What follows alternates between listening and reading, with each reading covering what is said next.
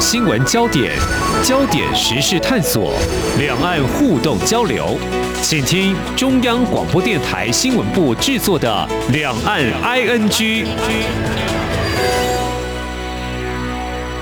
听众朋友，你好，我是黄丽杰，欢迎您收听三十分钟两岸 ING 节目，我们一起来掌握新闻时事焦点。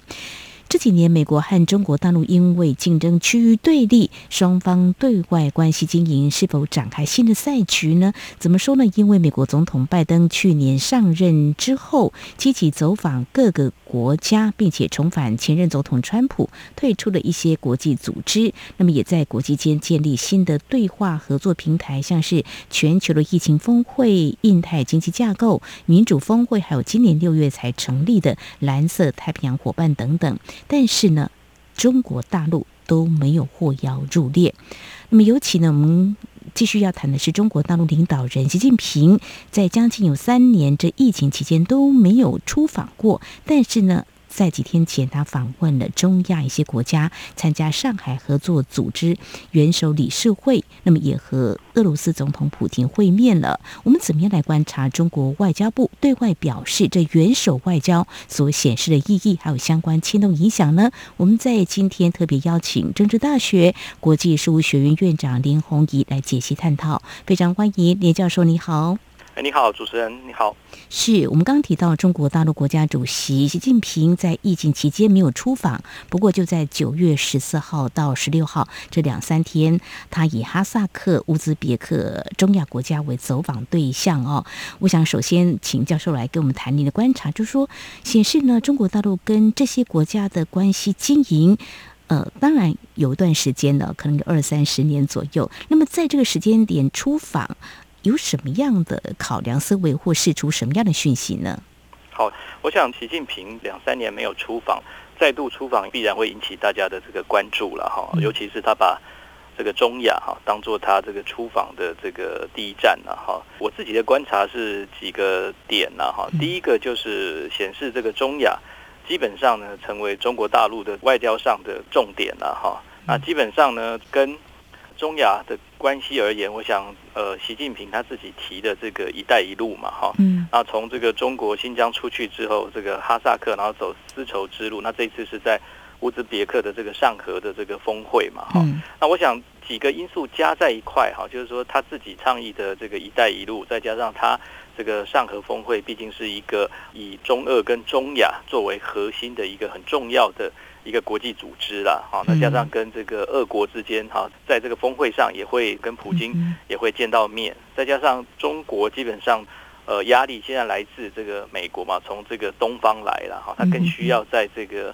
呃他的后门这边呢哈，要巩固他的这个势力嘛哈，嗯，那加上挑了这个哈萨克，因为乌兹别克的这个上合峰会，可是他就先第一站先到哈萨克。是。这个很清楚的，就是说，如果今天没有俄乌战争，其实在今年年初的时候，哈萨克是有一些骚乱的，然后呢，试图有一些这个呃，他的政府称叫做可能是政变这样子，然后还跟这个集体安全条约组织，就是俄罗斯所主导的哈求援这样子，然后俄罗斯派兵到这个哈萨克去帮忙，嗯哼，这个算平乱了哈，平定这个骚乱了哈。那很清楚的，如果是这样子的话呢，这个可能哈萨克。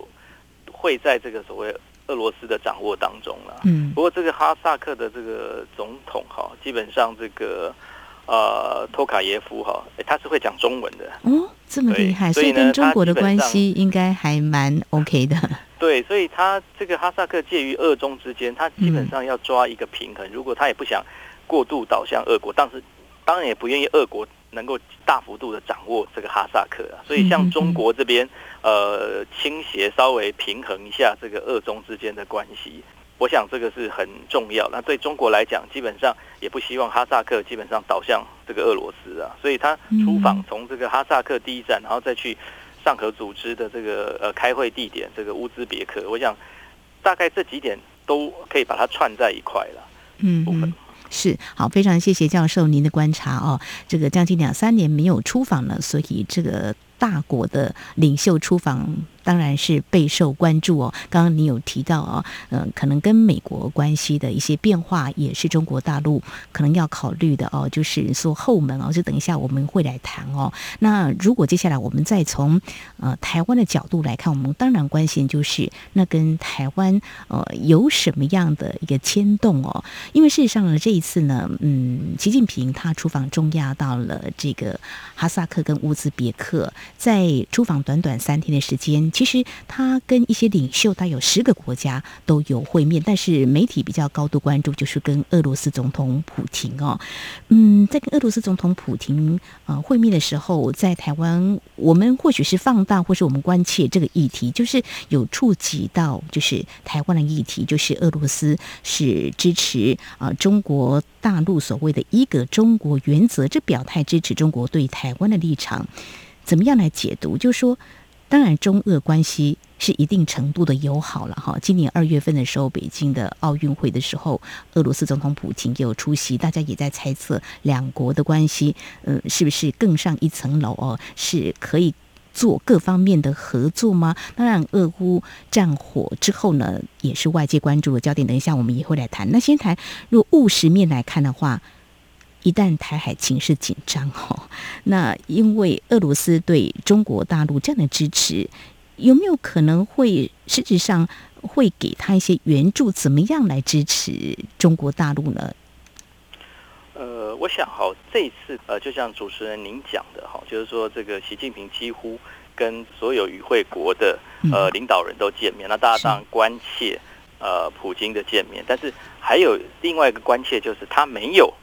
独漏了跟印度的总理莫迪的见面，所以很清楚，我就看到这个中俄之间的关系啊，似乎是比较好了哈。那中印的关系似乎是这个还有一点这个问题哈的存在哈。那这个中俄的关系比较好，其实从他们的公开的媒体的画面哈，这俄国基本上就普京讲的很清楚了哈，中国基本上似乎还有一些这个疑问。啊，似乎还有一些这个关切，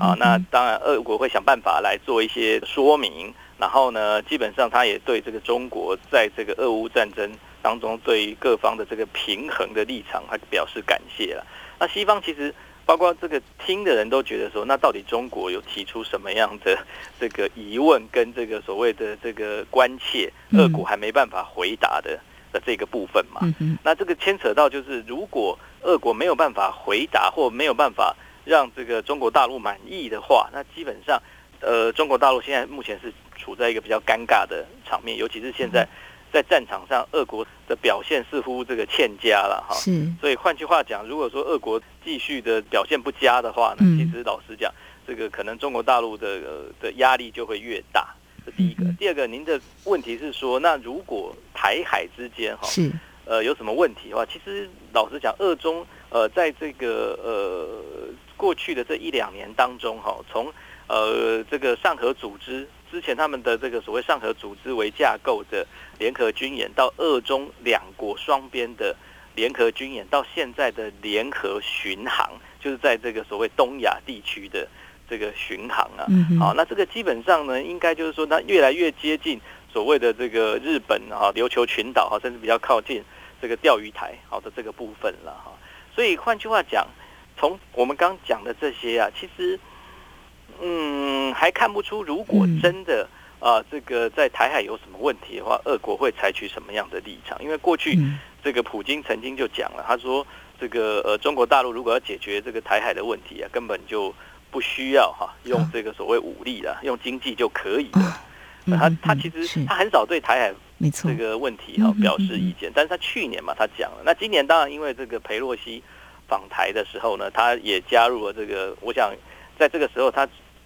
呃最需要这个所谓的这个北京这边的支持啊，所以他也加入了这个可能跟北京的这个论调比较相同，觉得就是说这个裴洛西访台基本上就是美国在。这个所谓台海问题上哈，这个挑衅啊，他其实用这个字眼啊，但是不管是怎么讲了哈，就是说回到刚刚的问题的主轴，就是说如果台海有问题，俄国会采取什么样的立场哈？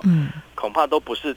现在这样子哦，我们所看到的这个哈，可以去判断的出来，他未来会采取什么样的立场？因为他没有直接的对这个台海问题，如果有什么问题，他俄国有什么立场，有任何的发言过这样。嗯嗯，好，也许这是呃关切台湾议题，我们所期待，也希望看到美国对于台海有事，美国的动作会是怎么样，怎么样协防台湾哦？那我们要持续来观察。接续刚才教授您所提到的这个俄乌战火，就是俄罗斯二月入侵的乌克兰，战事持续七个月。刚刚你也说了，目前俄罗斯方面的表现不佳，就是处于节节败退啊。嗯，中国大陆可能会援助俄罗斯展现他的友谊吗？还是其实中国大陆考量也是蛮全面？就是说，目前西方国家制裁俄罗斯之际会有所保留。刚刚你也说，可能。中国大陆还是有蛮多对俄罗斯所提出的一些疑问，或是呃，他有一些考虑。那目前怎么样来看这样？因为在今年二月的时候啊，这媒体有报道，这个中俄双方他们发表一个联合声明，就合作没有禁区嘛。但中国大陆真的会嗯跟俄罗斯就是完全的合作没有禁区嘛？你怎么样来看呢？呃，我想哈，这次的战争一开始，中国大陆大概也是呃表达出中立了哈，然后希望和平的立场了哈，所以在二月二十四号开始的时候，大概在三月上旬吧哈，我想中国官方也有出来类似劝和这样子，是，那后来就呃没有消息了哈，就进入了这个战争，那大家都在猜测。中国大陆会是采取一个什么样的立场？到底是中立呢，还是支持俄罗斯呢？应该还没有人猜到反俄罗斯了啊。那但是呢，到了六月中旬的时候呢，哎，这个有一个征兆哈，就是一个迹象，就是普京打电话给习近平哈，那当然是庆贺他的生日啊。然后呢，这个也媒体也曝光出来，所以呢，在六月中旬之后，很清楚的，这中国大概呃跟这个俄国站在一起的这个。啊，概念基本上就没有人怀疑。可是重点是他支援了他什么？西方似乎也没有抓到，就是中国大陆支援俄罗斯什么样的东西啦。因为美国就讲得很清楚，如果中国大陆基本上违反了制裁的话呢，他基本上就大错特错了，就像他就会这个等于说中国大陆变成是说他也会成为西方制裁的这个对象了。好，所以换句话讲，这个地方哈，就是中国大陆基本上在这条线上哈，基本上到目前为止看来还是严守得住。所以说，跟刚刚的这个问题，就是说，哎，这个普京讲说，这个中国有他的疑问跟关切，嗯，啊，这个基本上应该是连在一起的。也就是说，这个疑问跟关切如果没有解除的话，大概中国大陆不会大量的援助。但是这个是在。俄罗斯还在战场还表现得差强人意，或在水准之上，但是在水准之下的时候，万一他这个又不断的这个溃败的话，哇，那这个可能情况哈，跟这个原来的设定可能不太一样了哈。那这个时候，呃，中国是会冒天下的大不讳，继续去撑这个所谓的败相已现的俄军的话呢，这恐怕。是需要重新的再评估了。嗯哼，中国大陆也会基于他自己的这个利益，不可能冒这个风险嘛？哈，刚刚提到就是二月份、六月份，其实中俄的元首他们有通话，但是通话内容或许媒体在解读也会有一些不尽相同了哦。就说在二月份，习近平说的话，就诶希望呢就是能够和谈呐，但是到六月份的时候，就好像。没有再提支持俄乌透过谈判解决问题，或许这是呃某些媒体的解读，但中国大陆的目前的立场还是比较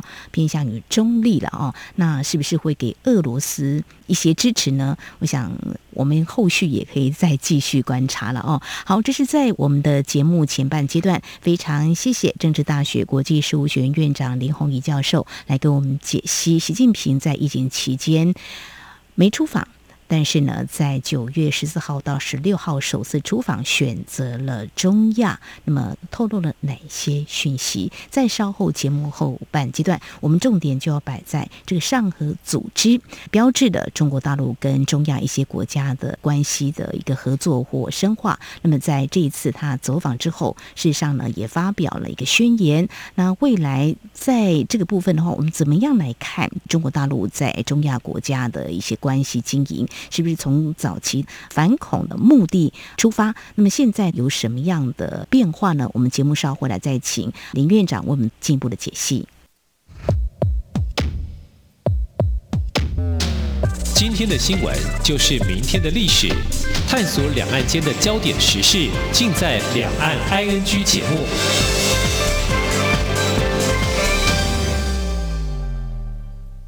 大家好，我是疾管署防疫医师詹佩君。大部分的 COVID-19 感染者症状轻微，休养后可自行康复。居家照护期间多喝水，充分休息，并留意自身症状变化。如果出现喘或呼吸困难等警示症状，请立即联系一一九或依卫生局指示，以防疫车队同住亲友接送或自行前往就医，保护彼此。疫苗打三剂，一起做防疫。有政府，请安心。以上广告由行政院与疾管署提供。这里是中央广播电台台湾之音。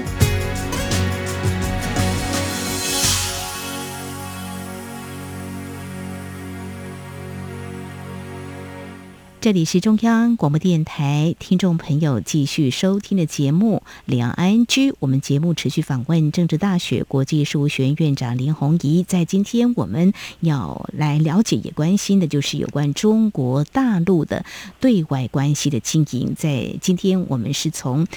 中国大陆领导人习近平日前出访中亚说起，好，那谈到他这次出访是参加了这个上海合作组织元首理事会哦。那提到上海合作组织是二十年前当时成立以打击恐怖主义为目的之一，那么成员国包括了中国大陆、俄罗斯、印度、巴基斯坦、哈萨克、乌兹别克、吉尔吉斯，还有塔吉克这些中亚各国。当然，现在呢，他们也也要扩增他们的成员国，像伊朗有可能入内，还有很多都是观察国或对话的伙伴国哦。嗯，老师，你观察就是说，他们从成立到现在这几年合作的这个面向或领域有没有什么转变？比如说，你刚刚提到二零一三年的时候啊，就是“一带一路”往这个领域拉出去，要扩展到欧洲一些国家，这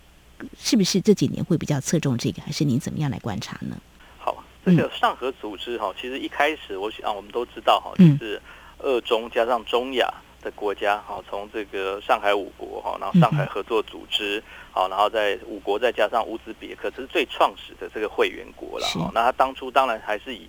您刚才也介绍当中也讲了这个从这个反恐了哈，这个情报交换了哈，那慢慢的就到达这个所谓的反恐的这个军事演习好的这个部分哈，那大概都不外乎。大概是跟安全比较这个相关，后来它也慢慢的扩展到这个所谓的呃内阁，只要有各种部会的话，它就有一个横向的联系了，涵盖面还蛮广的。然后呢，就慢慢的扩员，好，就是增加人了。好，那我自己大概把它分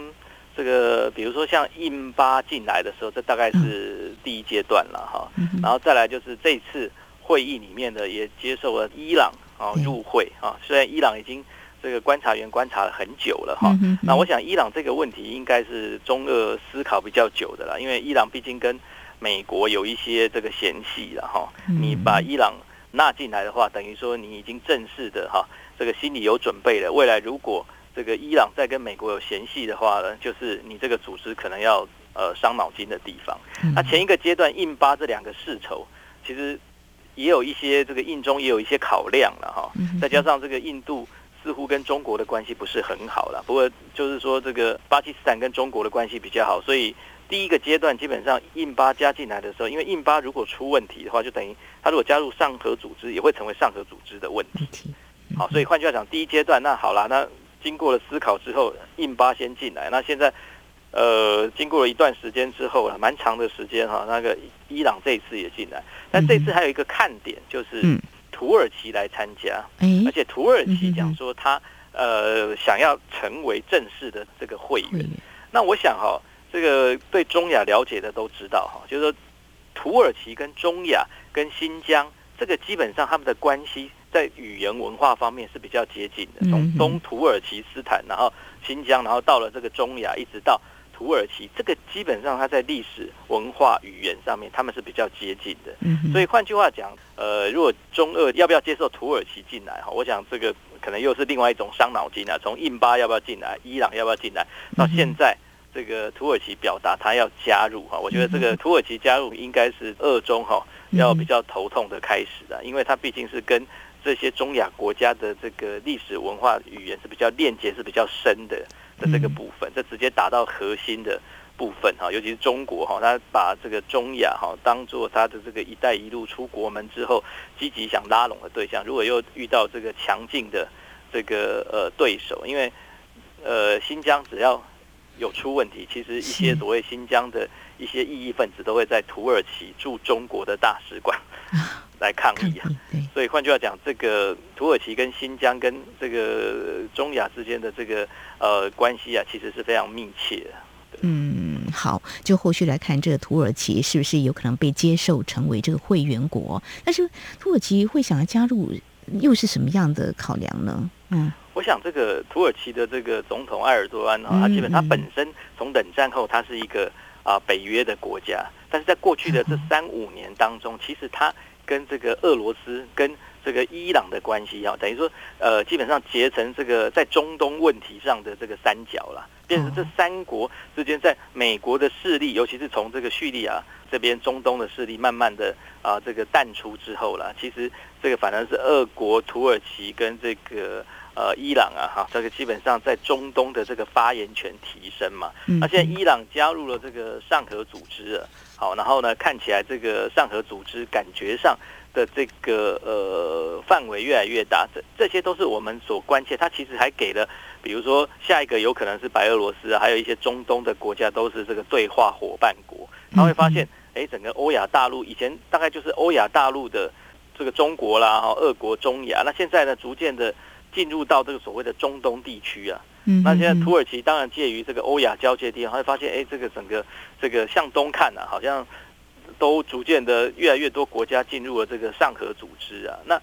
土耳其它本身。不只是在俄罗斯跟北约之间平衡，它其实老实讲，它一直希望是在一个平衡的地方。那现在跟俄罗斯平衡，那现在就是跟北约跟上合组织来做一个平衡。我想这个思考基本上应该也是还蛮正常的啦。好，那么接下来呢，我们就来看这个